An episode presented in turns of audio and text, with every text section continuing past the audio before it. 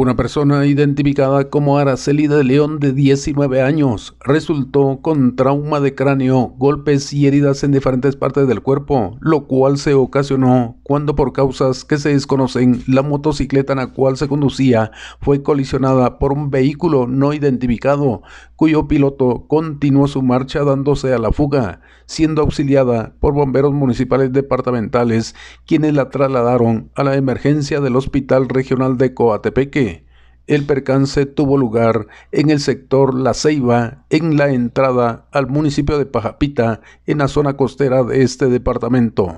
Desde Emisoras Unidas en San Marcos, informa José Luis Vázquez, primera en noticias, primera en deportes.